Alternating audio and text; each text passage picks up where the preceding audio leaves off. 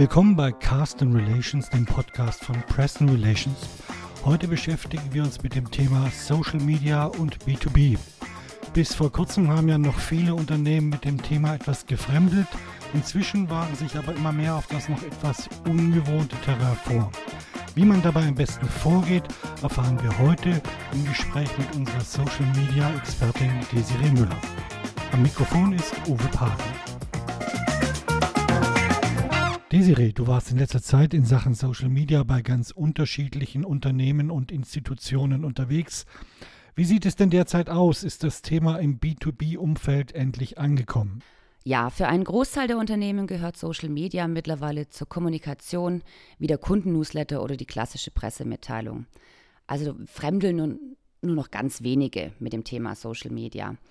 Und das Argument vieler Social Media Gegner, dass ich auf den Portalen die Führungsebene oder technische Unternehmen nicht erreiche, ist absoluter Quatsch. Das belegen die demografischen Daten aller sozialen Netzwerke. Wir müssen nur darauf achten, dass wir das richtige Netzwerk finden. Was machen denn die Unternehmen derzeit noch oft falsch? Gerade am Anfang war Social Media für viele der kostenlose Kanal und man hat ohne Strategie einfach losgelegt und war am Ende frustriert. Und genau da liegt heute auch immer noch das Problem, denn die Strategie fehlt meistens. Man weiß nicht, wo die eigene Zielgruppe unterwegs ist, nutzt dann die falschen Kanäle und ähm, erreicht nicht das, was man könnte. Die zweite Fehlerquelle ist immer noch dieser Punkt kostenlos. Kommunikation über Social Media kostet genauso Geld wie alle anderen Kommunikationsmaßnahmen. Selbst wenn ich auf Native Advertising verzichte, habe ich immer noch die personellen Ressourcen, die ich budgetieren muss. Also kostet Social Media definitiv Geld. Diese Punkte betonst du ja auch immer in deinen Workshops. Wie steigst du denn überhaupt in einen solchen Workshop ein? Das hängt natürlich ganz individuell von den Teilnehmern ab. Die einen sind absolute Anfänger und haben höchstens einen privaten Instagram-Account. Die anderen haben wahnsinnig viele Ideen, wissen aber nicht, wie sie es in eine Strategie packen. Und dann gibt es noch Unternehmen, die sind schon auf Social Media unterwegs und wollen ihren Auftritt einfach nur verbessern oder erweitern. Am Anfang muss ich daher relativ viel recherchieren. Ich schaue mir die Unternehmen an, wo sind sie unterwegs und wenn sie noch gar keinen Social-Media-Auftritt hat, dann muss ich natürlich auch gucken, wo ist die jeweilige Zielgruppe. Denn am Ende des Workshops sollen alle Teilnehmer bereit sein, loszulegen. Sie haben einen Redaktionsplan, sie wissen, wo ihre Zielgruppen sind und sie kennen die passenden Kanäle. Die meisten sind ja auch privat in einem sozialen Netzwerk unterwegs. Lassen sich denn diese privaten Erfahrungen eins zu eins auf den beruflichen Einsatz übertragen? Zum Teil. Für Mitarbeiter, die schon ein Profil auf Businessportalen wie Xing oder LinkedIn haben, ist es kein großes Problem, als Botschafter für Unternehmen aufzutreten, deren Inhalte zu teilen oder zu kommentieren.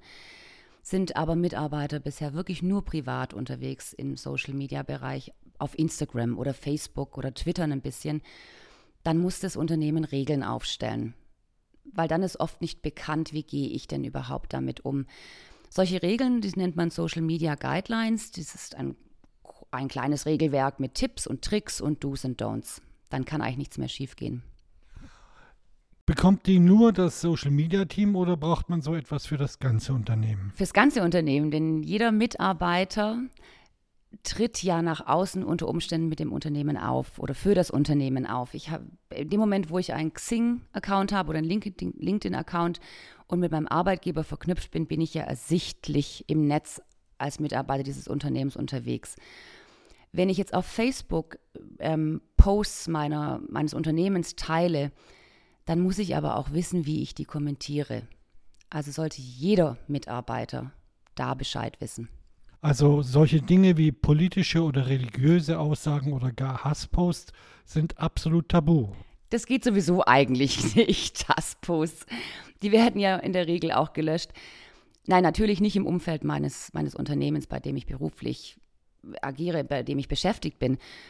Ich mache mir unter Umständen meine eigene Reputation kaputt. Zum Thema Sprache, die spielt ja in den Social Media eine wichtige Rolle. Allgemein ist die Sprache online immer etwas lockerer als offline, speziell bei Kanälen wie Facebook. Darf ich das als B2B-Unternehmen auch oder muss ich da förmlicher bleiben? Da sind wir wieder bei der Strategie und da muss ich mich fragen, wer ist denn meine Zielgruppe? Geschäftspartner spreche ich als Unternehmen auf Businessportal natürlich ganz anders an als ein junges Publikum auf Instagram. Jede Branche tickt anders und das berücksichtige ich natürlich schon mal bei der Auswahl meiner Portale und meiner Kanäle und dann am Ende auch bei der Sprache. Wenn ich mich einmal dafür entschieden habe, dann sollte ich aber dabei bleiben. Welche Kanäle kommen für ein Unternehmen überhaupt in Frage? Gibt es da bessere oder schlechtere? Muss ich alle bespielen oder eignen sich einige besser als andere?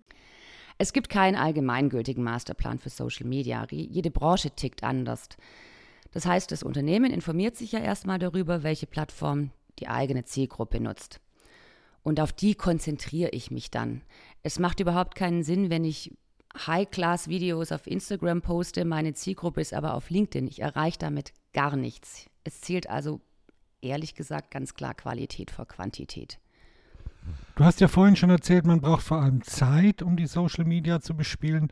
Da stellt sich natürlich die Frage, mache ich das intern oder mache ich es mir bequem und suche mir einen externen Dienstleister, der das für mich erledigen soll. Was funktioniert besser?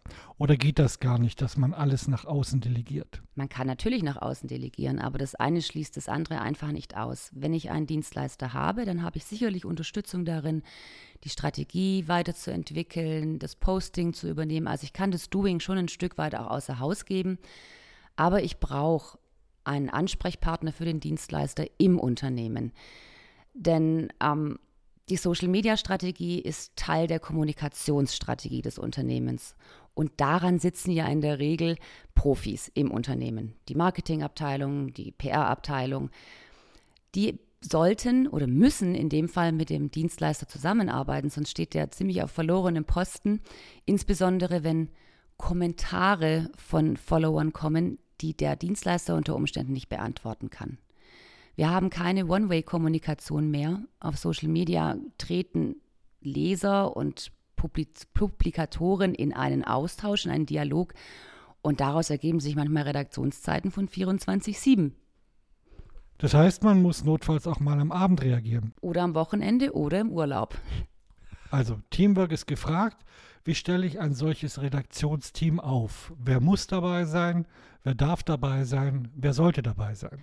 Das Unternehmen wird ja nach außen repräsentiert, genauso wie bei allen Kommunikationsmaßnahmen.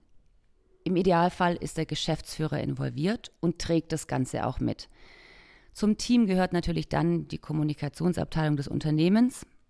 Die besteht ja aus den Presseleuten, aus den Marketingleuten und oder mit Dienstleister, je nachdem. Also das Team sollte gut gemischt sein und die ganz erfolgreichen Unternehmen machen eins gleich, sie nehmen die Azubis schon mit an Bord, die sogenannten Digital Natives. Die haben in der Regel viel Spaß, bringen gute Ideen und bei denen es wirklich, bei denen es wirklich läuft, sind die alle mit dabei. Social Media sind ja ein recht kurzlebiges Medium und leben davon, dass ständig etwas Neues gepostet wird. Wie stelle ich das im Unternehmen sicher, vor allem wenn ich mir keinen hauptamtlichen Social Media Manager leisten kann oder will? Da gibt es ein ganz lustiges Motto, das heißt, Spontanität will geplant sein. Ich mache natürlich einen Redaktionsplan. Und den kann ich am Anfang des Jahres ganz gut strukturieren anhand Produktlaunches, Messen oder sonstigen Inhouse-Geschichten, die ich habe. Damit habe ich schon einen ganz groben Plan und die nächsten drei Monate schaue ich mir ein bisschen detaillierter an. Dann habe ich einen Themenmix und ich habe eine Art Fahrplan, an der ich mich orientieren kann. Gilt dieser Redaktionsplan dann nur für die Social Media oder wäre es nicht sinnvoller, wenn man alle Inhalte und Kommunikationskanäle in einen solchen Plan integriert? Auf jeden Fall. Auf jeden Fall. Ich habe im besten Fall alle Kommunikationsthemen in Kombination mit allen Kanälen, die ich bespiele, auf diesem Redaktionsplan dargestellt. Das ist der Idealfall, der uns am meisten Freude bereitet. Das klingt nach einer Menge Arbeit und bringt mich zu meiner letzten Frage. Du hast ja schon einige Workshops durchgeführt. Wenn ich mich als Unternehmen jetzt noch nicht in den Social Media tummle und das ändern möchte, wie viel Zeit muss ich denn investieren, um hier einen Einstieg zu bekommen und aktiv werden zu können? Einen vollen Tag. In einem Tag können wir vieles ganz gut abdecken. Im besten Fall haben wir eineinhalb Tage, weil wir dann doch unter Umständen viele arbeiten müssen, gerade wenn das Unternehmen wirklich erst startet mit Social Media und keinerlei Erfahrungen hat. Da müssen wir am Anfang auch erstmal alle auf den gleichen Stand bringen. Wer sich dafür interessiert, kann sich jederzeit auch persönlich an dich wenden. Desiree, ich danke dir für das Gespräch. Gerne.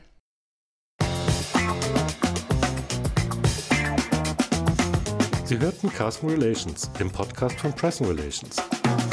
Weitere Informationen zum Thema finden Sie zum Beispiel in unserem Blog auf der Website blog.press-n-relations.de. Abonnieren Sie uns und verpassen Sie keinen unserer Tipps und Tricks rund um Marketing und Medienarbeit. Bis zum nächsten Mal.